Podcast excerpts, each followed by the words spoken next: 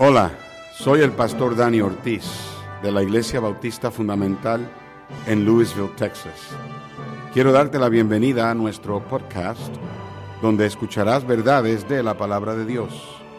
Oramos que sean una ayuda en tu crecimiento espiritual y una bendición para tu vida. Dios te bendiga. Esperamos que disfrutes el mensaje de la palabra de Dios. Job capítulo 42 y estaremos leyendo versículos 10 al 17. Mientras van buscando, vamos a dejar que los niños de la iglesia y de ruta salgan para la iglesia infantil. Job capítulo 42, comenzando con el verso 10 y terminando con el verso 17. Job capítulo 42. Puesto de pies, hermanos, para la lectura de la Biblia.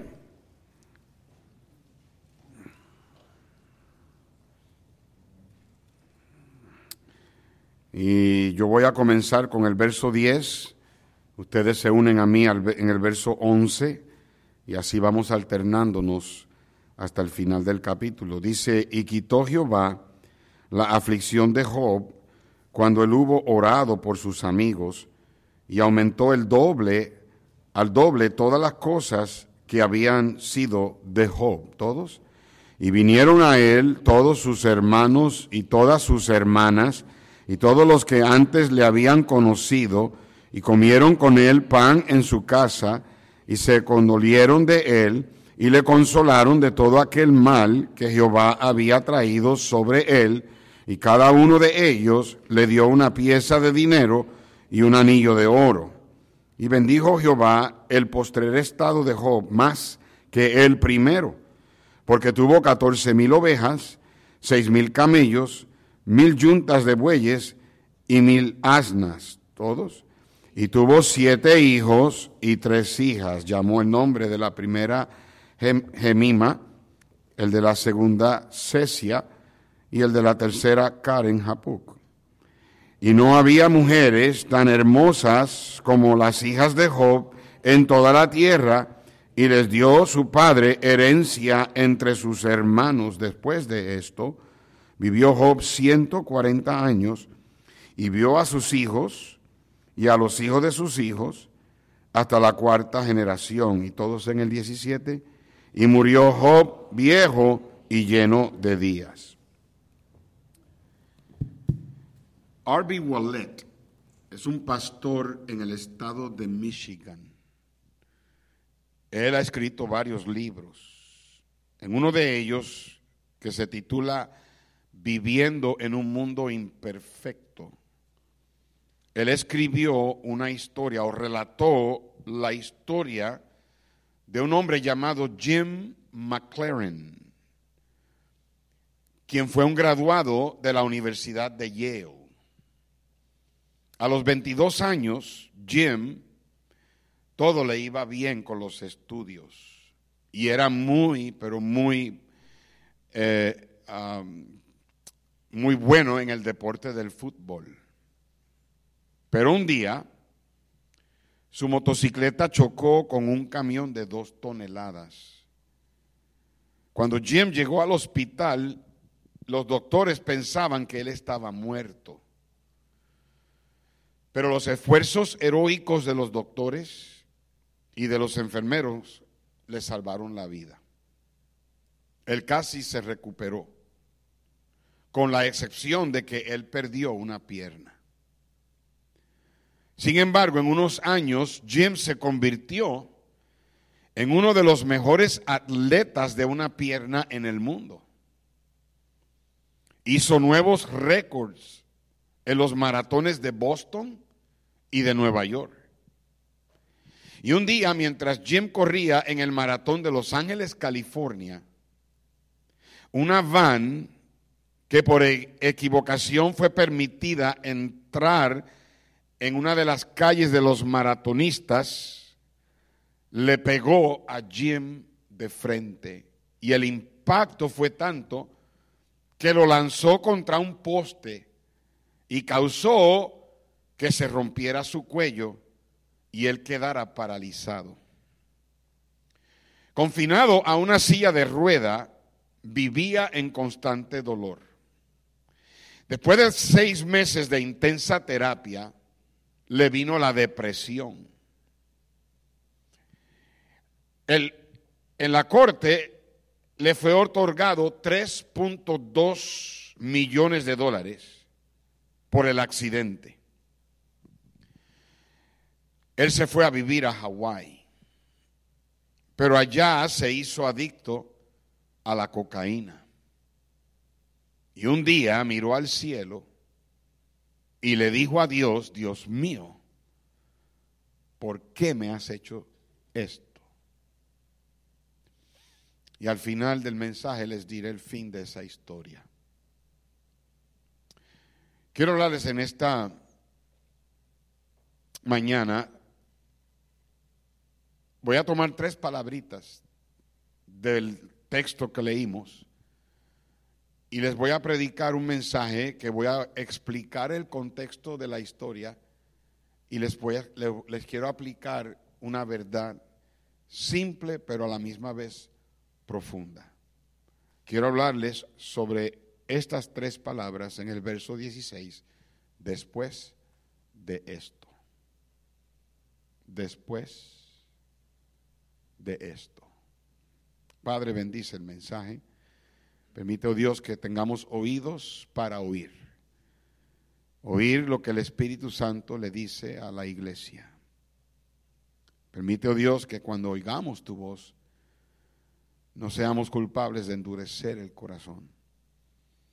Ayúdanos a ser sensibles a tu voz y que lo que escuchemos sea para salir, Señor, del servicio de hoy más edificados y consagrados a ti. Si en esta mañana se encuentra alguien que no tiene a Cristo en su corazón, que no sabe que cuando muera va a ir al cielo, que en este día sea el día de su salvación. Te lo pedimos en el nombre de Jesús. Amén. Pueden tomar su lugar. Muchos de nosotros aquí conocemos muy bien la historia de Job. Conocemos de la aflicción que Dios le permitió a Job, la aflicción que le vino a su vida. Pero aunque muchos conocen la historia de Job, y de hecho hasta hay gente en el mundo que no son cristianos que la conocen, no necesariamente significa que todos saben o entienden el propósito de esa tremenda prueba no conocen la razón por qué Dios lo permitió. Nosotros hoy día, en este libro llamado la Biblia, tenemos el libro de Job. Y hoy día, al leer esta historia, sabemos todo lo que pasó. Y es bien fácil leerla y pensar de la historia como si fuese una historia de, que usted lee en un libro de cuentos. Pero al leerla se nos hace fácil llegar a ciertas conclusiones. Obviamente porque tenemos todos los detalles de la historia, tenemos la historia entera revelada. Pero nosotros no podemos imaginarnos a un hombre que no tenía ni la menor idea de la lucha que existía en el cielo por la integridad de ese hombre. Job no sabía lo que estaba pasando allá. De hecho, si nosotros no tuviéramos el conocimiento de la historia que tenemos, yo creo firmemente que se nos haría fácil llegar a las mismas conclusiones a las que los amigos de Job llegaron. Llegaríamos a la conclusión de tal vez pensar que Job estaba en pecado. Porque cuando este hombre sufrió todas estas cosas, vimos que, eh, y vamos a ver todo lo que él sufrió, ellos le, tuvieron, le dijeron a Job, de la única manera que podemos explicar lo que te está pasando a ti, es que lo más probable tú hiciste algo, algo que hizo que Dios se enojara contigo. Esto es de, hecho, esto es una disciplina de parte de Dios. Es hora de que eh, admitas, confieses que hiciste algo. Pero nosotros cuando leemos la historia, nos damos cuenta de que Dios tenía todo bajo control. Y hermanos, Dios siempre tiene todo bajo control. La Biblia nos dice del carácter de este hombre, este siervo del Señor, en el capítulo 1, verso 1, mírenlo en la pantalla, hubo en tierra de Uz un varón llamado Job, y este era, o era este hombre perfecto y recto, temeroso de Dios y apartado del mal. Cuando dice perfecto no significa que Job era impecable. Lo que significa era que él era perfecto en madurez, que era un hombre totalmente completo, un hombre que no le hacía falta nada en cuanto al balance o el equilibrio de la vida. Además, era un hombre recto en su conducta. Era un hombre que, que temía a Dios y que obviamente se esforzaba para no andar en el mal camino. La fundación de ese carácter de Job era el hecho de que él temía a Dios y se apartaba del mal. El temor a Dios, hermanos, es una reverencia, es un respeto a quien Él es, a lo que Él dice, a lo que Él hace. El nombre de Satanás significa adversario. Y un adversario es uno que se opone a la ley. Y en este caso, Satanás se estaba oponiendo a la ley de Dios. Y lo que tenemos en la historia de Job es una escena en una corte. Es como si ah, Dios está detrás del estrado del juez, del escritorio del juez, sentado. Job está sentado frente al juez y el abogado acusador, el fiscal, el adversario, Satanás, está haciendo acusaciones en contra de este hombre. Cuando Dios dijo en el verso 1 que él era un hombre perfecto y que él era un hombre recto y que era un hombre temeroso de Dios y apartado del mal, Dios lo estaba declarando inocente. Él estaba diciendo, de hecho le dijo al diablo, ¿no has considerado a mi siervo Job que no hay nadie como él? Él lo estaba declarando inocente, pero el diablo lo estaba declarando a él culpable. Y en realidad, la acusación de Satanás en contra de Job era más bien una acusación en contra de Dios. Sígueme, por favor. nada en la vida de Job había pasado que causara que Dios lo hiciera sufrir. En Job capítulo 1, verso 8, dice la Biblia, y Jehová dijo a Satanás, ¿no has considerado a mi siervo Job, que no hay otro como él en la tierra, varón perfecto y recto, temeroso de Dios y apartado del mal? Luego en el capítulo 2, verso 3, él dijo las mismas palabras. Dice la Biblia, y Jehová dijo a Satanás, ¿no has considerado a mi siervo Job, que no hay otro como él en la tierra, varón perfecto y recto, temeroso de Dios y apartado del mal, y que todavía retiene su qué? Su integridad, aun cuando tú me incitaste contra él para que lo arruinara sin causa. Para este momento, Job había perdido todas sus posesiones, todo lo que él tenía, todos sus obreros, sus, diez hijos, había perdido su, su ganado, todo, todo, todo lo había perdido. Y Dios le dijo, ese hombre no ha hecho nada para que yo lo haga a él sufrir. En el capítulo 42, en el verso 7.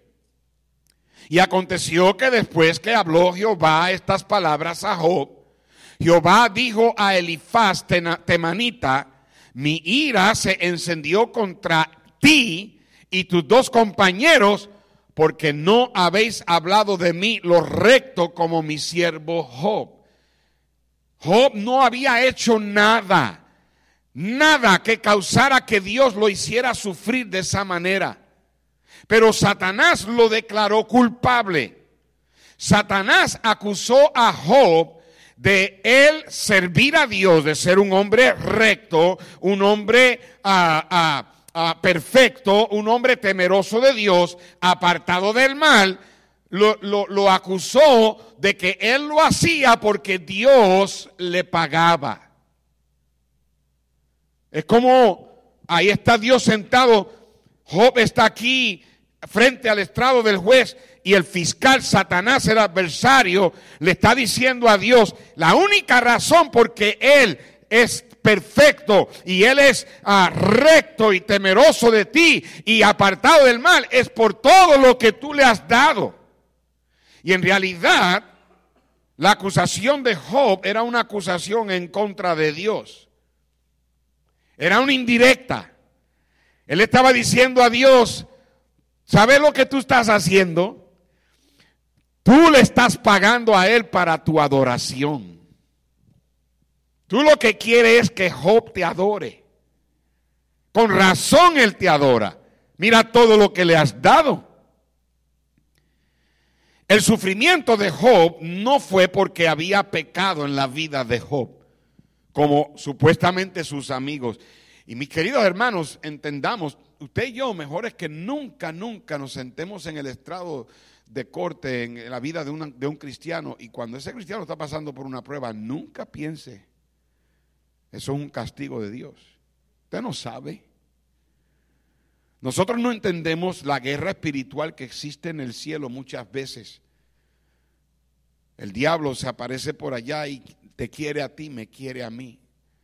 La Biblia dice que Cristo le dijo a Pedro, Pedro, el diablo te ha pedido Satanás te ha pedido.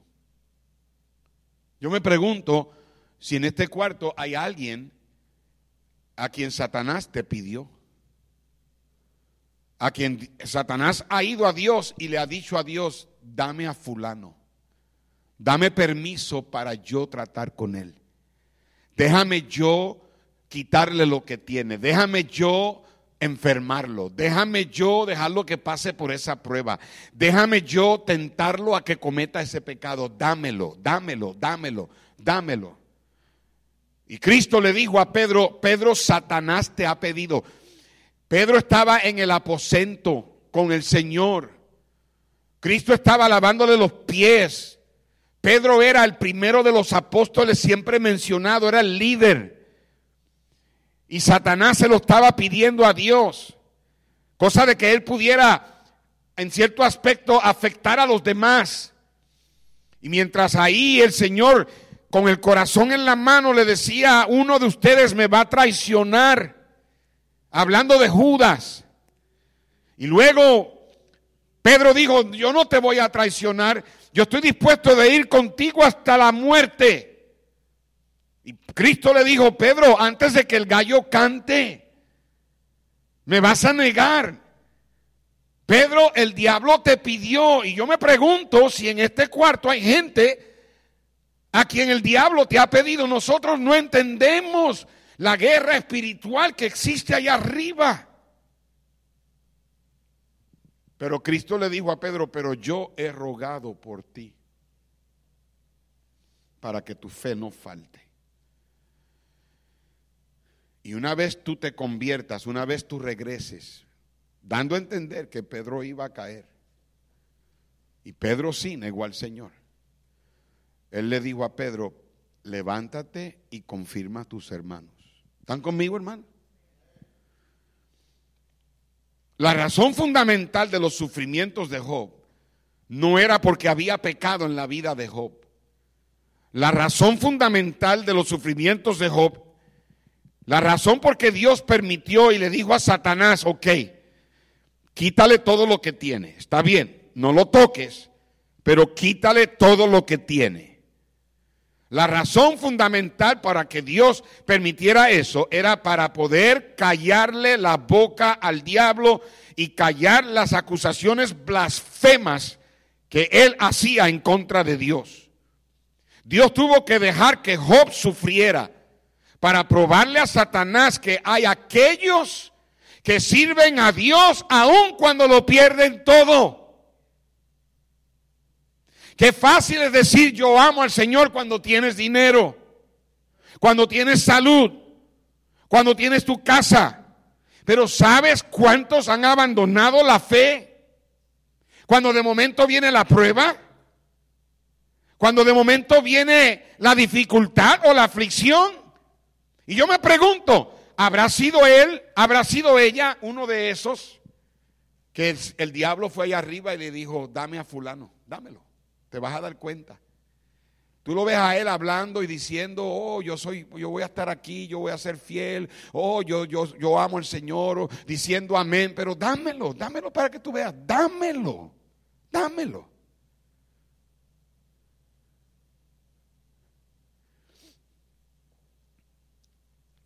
La Biblia dice que Job retuvo su integridad. ¿Me están escuchando, hermanos? Por eso al final de la prueba, Dios lo prosperó a él con el doble de lo que tenía.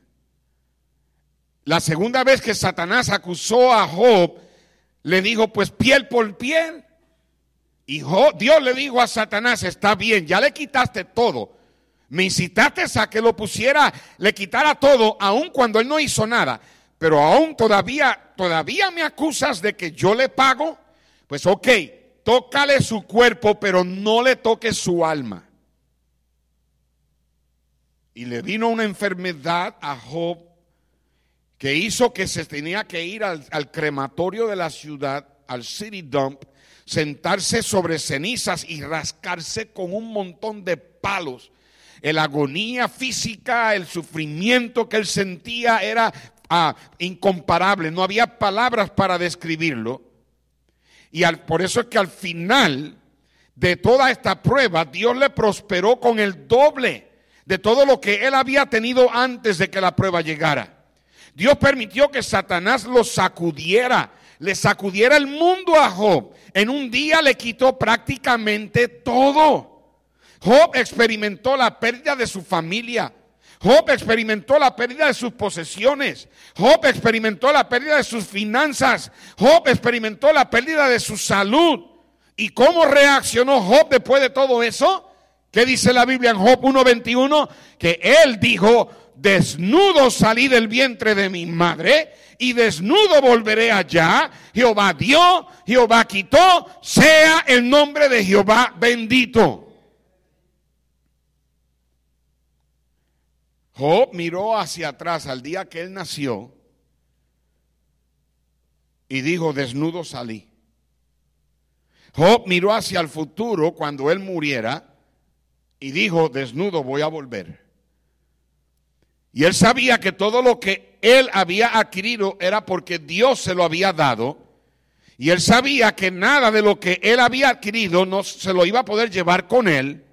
Entonces él mira hacia el cielo y él dice, Jehová dio, Jehová quitó, sea el nombre de Jehová bendito. Cualquiera puede decir Jehová dio. Y cualquiera puede decir Jehová quitó. Pero toma verdadera fe decir sea el nombre de Jehová bendito. Cuando lo pierdes todo. Pero la Biblia nos dice que después de esto, si ustedes van conmigo a Job 42, verso 16. Dice, después de esto, él vivió 140 años. Vio a sus hijos y a los hijos de sus hijos hasta la cuarta generación. El mensaje, hermanos, es bien simple. Un mensaje que quiero animarte. Un mensaje que quiero darte aliento, darte respiración. Todo en nuestra vida, todo en nuestra vida tiene un después de esto, todo. Después de todo lo que Job tuvo que sufrir y después de todo lo que le pasó a él, él vivió 140 años hasta su, y vio hasta su cuarta generación. Esto me anima a mí, me alienta a pensar que las pruebas en la vida, los castigos en la vida, los quebrantos en la vida, las decepciones en la vida, las traiciones en la vida, las amarguras de la vida tienen su fin y eventualmente nos llega el después de esto. ¿Me están siguiendo, hermanos? quiero compartir dos observaciones bien simples, tocante a esta simple verdad, pero bien profunda. La primera es esta, hay un después de esto, después de cada prueba que enfrentamos. Abraham fue probado por Dios. Cuando Dios le dijo, te voy a dar un hijo, tuvo que esperar 25 años para que llegara. Pero eventualmente, después de toda esa prueba, Dios lo bendijo. En, el, en Génesis 22 dice, aconteció después de estas cosas que probó Dios a Abraham y le dijo a Abraham y él respondió, heme aquí, verso 2.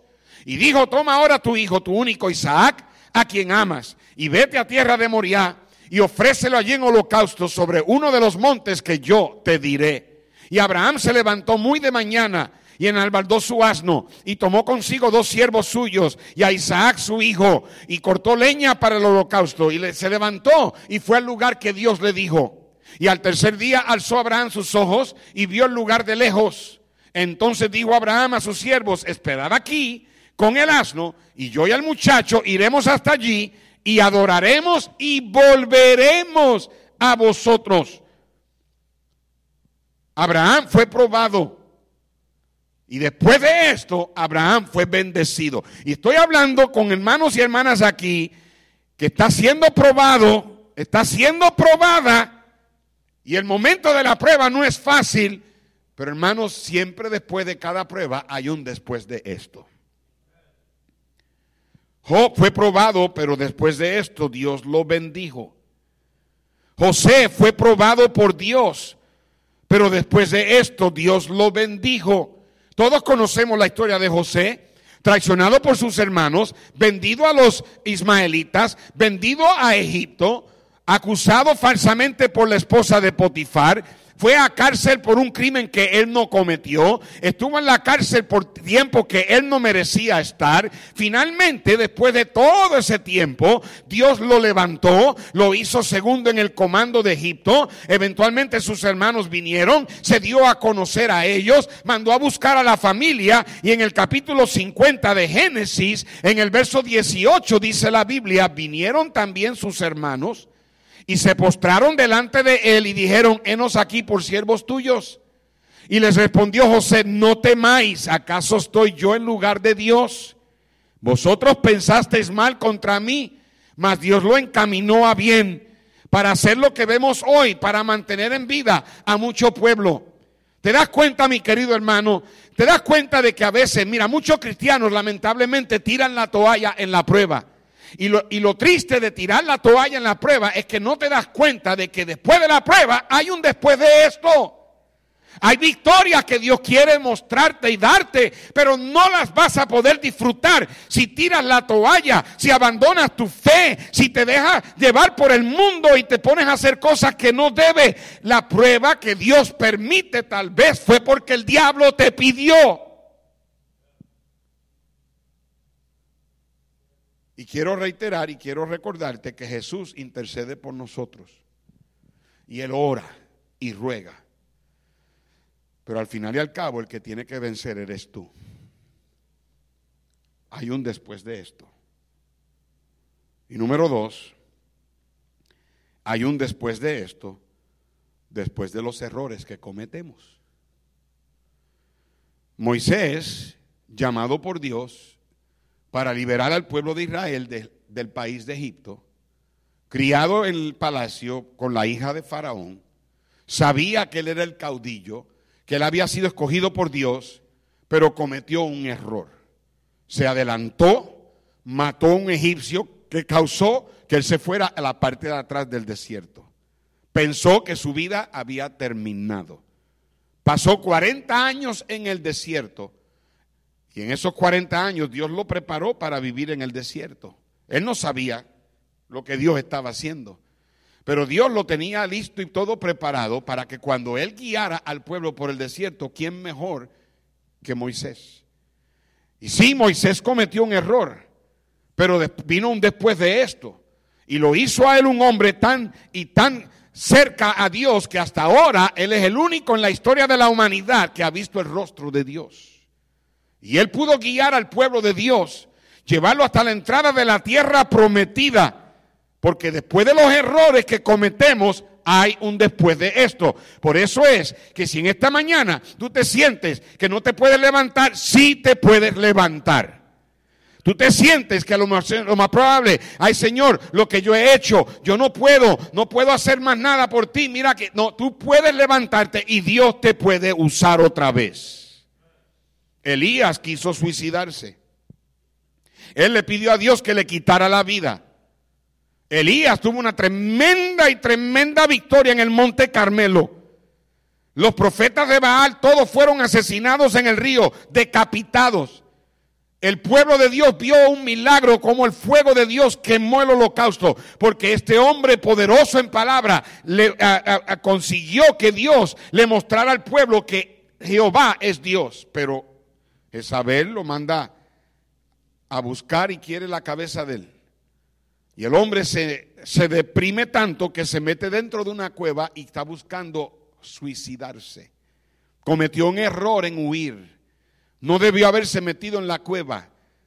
Dios le tuvo que mostrar de diferentes maneras de que él no tenía que hacer eso, pero lo hizo.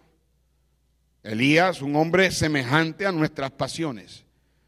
Estoy hablando con cristianos aquí que te vives deprimido, estás en depresión, estás desanimado, desalentado, no tienes fuerza, no hay nada que te motive por dentro nada te impulsa, te sientes vacío, te sientes que no tienes la fuerza ni para tomar la Biblia y leerla y cuando la lees nada pasa. Pero hermano, mi hermana, escúchame bien, tal vez ha sido un error, tal vez fue un pecado, algo ha pasado, cortó la comunicación con Dios, te quitó la comunión con Él. Quiero que entiendas que si confesamos nuestros pecados, Él es fiel y justo para perdonarnos. Y el Señor después que perdona, siempre hay un después de esto. ¿Alguien me está escuchando? David cometió adulterio. David planeó el asesinato de Urias. Y David se le secó su vida. Pero cuando fue a Dios y le pidió perdón y le dijo, ten piedad de mí, oh Dios, ten misericordia de mí, lávame conforme a tu misericordia, tus piedades. No hay sacrificio que yo no daría. El sacrificio que tú quieres es un espíritu quebrantado, un corazón humillado. David se levantó.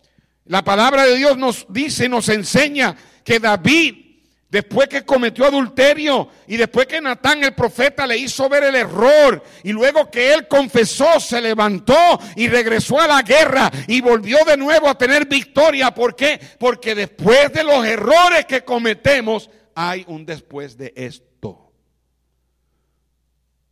Tú dices, ay pastor, es que usted no sabe lo que yo he hecho. No, y no me interesa. Yo solamente sé que la sangre de Cristo nos limpia de todo pecado. Sansón quiso jugar con las filisteas. Estuvo ahí con Dalila hasta que finalmente sucumbió. Terminó ciego. Terminó siendo un juguete para los filisteos. Oh, pero me encanta este versículo. Yo creo que es el versículo favorito del hermano René. Dice la Biblia que el cabello de Sansón volvió a crecer. Amén, hermano René. Yo también clamo esa promesa con esta capota que tengo aquí. Dice la palabra de Dios que Sansón cuando terminó su vida mató más filisteos en el día de su muerte que lo que había matado en toda su vida. Esto es ortizología, como decimos, esto es algo que yo pienso que tal vez él cuando oró, él debió haber orado, Señor, dame la oportunidad de volver a servirte y Dios creo que la hubiese, se lo hubiese concedido. Pero él dijo, déjame morir con los filisteos. Hay un después de esto. Hay vida todavía después de un divorcio. Hay vida todavía después de un aborto. Hay vida todavía después de un adulterio. Hay vida todavía después de un hijo ilegítimo. Hay vida todavía después de la cárcel. Hay vida todavía después de una infidelidad. Hay vida todavía después de una enfermedad. Hay vida todavía después de un fracaso. Hay vida todavía después de una tragedia. Hay vida todavía después de haberte enfriado. Hay vida todavía después de haber caído en pecado. Hay vida todavía después de, que tus sueños se hayan roto. Estoy diciendo, mis queridos hermanos, que en toda área de la vida todos tenemos un después de esto. El diablo tiene a muchos cristianos derrotados, en fracasos, con sus cargas. No salen del hoyo, no salen del fondo, no salen del abismo. Estás siempre amargado o estás ah, enojado, estás resentido, te sientes que no puedes seguir, te sientes que no tienes la fuerza, te sientes que no te mereces. La verdad del caso es que nadie se merece nada. Todos merecemos el infierno. Lo que somos lo somos por la pura gracia de Dios. Muchos están desperdiciando sus vidas, desanimados porque piensas que no tienes la oportunidad de volverte a levantar. En segunda de Samuel 11.1 nos cuenta del pecado de David. Aconteció el año siguiente, en el tiempo que salen los reyes a la guerra, que David envió a Joab y con él a sus siervos y a todo Israel, destruyeron a los amonitas y sitiaron a Rabá, pero David se quedó en Jerusalén. Luego en el capítulo 12, versículo 1, encontramos el castigo de Dios sobre David, la disciplina. Cuando Jehová envió a Natán a David y viniendo a él le dijo, había dos hombres en una ciudad, el uno rico y el otro pobre, y le contó cómo el, el rico le robó eh, la oveja al pobre. Y luego este David cuando dijo, ese hombre merece que pague cuatro veces, Natán lo miró le dijo, tú eres el hombre. Pero luego en el capítulo 12, versículo 29, y juntando David a todo el pueblo, fue contra Rabá y combatió contra ella y la tomó. Ahí vemos que David se levantó, continuó haciendo lo que debía hacer. Se volvió a levantar porque hermanos, después de nuestros errores hay un después de esto. Usted me está escuchando. Aquí hay jóvenes que tal vez se sienten que nunca pueden hacer nada para Dios porque tú has hecho cosas que aún tal vez tú piensas ni tus padres saben. Y yo no estoy justificando el pecado, pero sí te estoy diciendo que si tú, has caído, si tú te has desanimado, si tú estás por el piso, si tú crees que por aquella, eh, aquellas cosas que pasaron te has amargado, hay un después de esto. A veces hay que vivir, sí, con las tristes consecuencias del pecado. Pero sí, que, sí te estoy diciendo que no te quedes en el suelo. Que hay vida todavía después de la depresión. Que hay vida todavía después de la expulsión de un colegio. Que hay vida todavía después de los problemas. Que hay vida todavía después de perder el trabajo. Que hay vida todavía después de haber sido abandonado por tu marido. Que hay vida todavía después del sufrimiento. Cuando todo acabó en la vida de Job, Dice la Biblia que después de esto Job murió viejo y lleno de días. Y si en este día tú te sientes que todo ha llegado a su fin, no, hay un después de esto. Levántate.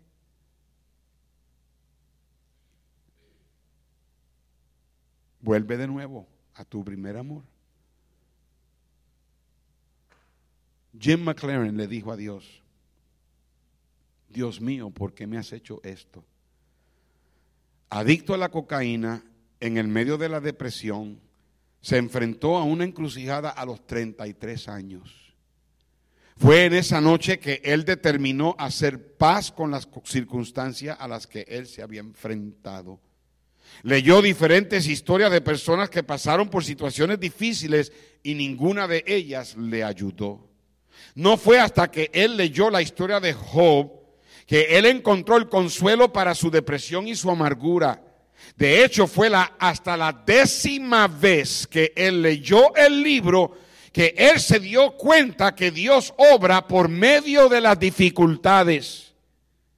Durante el mensaje esta mañana, algunos de ustedes han puesto la grabadora o la videocasetera de tu vida en el momento de que alguien te hizo algo malo en el momento que algo sucedió que Dios permitió en tu vida, en el momento que alguien te ofendió, en el momento que tal vez caíste, en el momento que cometiste ese error y lo has estado a, poniendo en play y rewind, en play y rewind. Y ahí está, en tu mente, todos esos momentos donde tú crees que caíste, donde tú crees que estás en el piso, esas cosas que pasaron, que tal vez tú no entiendes por qué pasaron. Tú no comprendes de la guerra allá arriba en el cielo, que tal vez el diablo te estaba pidiendo y tú no entiendes y tú dices, Señor, ¿por qué?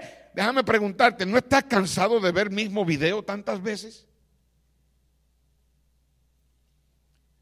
¿Es que no lo tienes ya memorizado? Mira hermano, hermana, entierra lo que pasó. Entiérralo ya, déjalo ya atrás, como dijo Pablo, olvidando ciertamente lo que queda atrás. Extiéndete a lo que está delante, confía en Dios, Dios lo permite por alguna razón. Hay propósito en todo, hay un después de esto. Pero la decisión es tuya.